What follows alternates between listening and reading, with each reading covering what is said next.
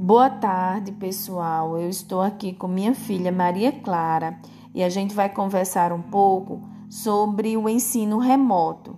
Como é a vivência de uma criança nesse novo, nesse novo formato de aula, né? A aula online.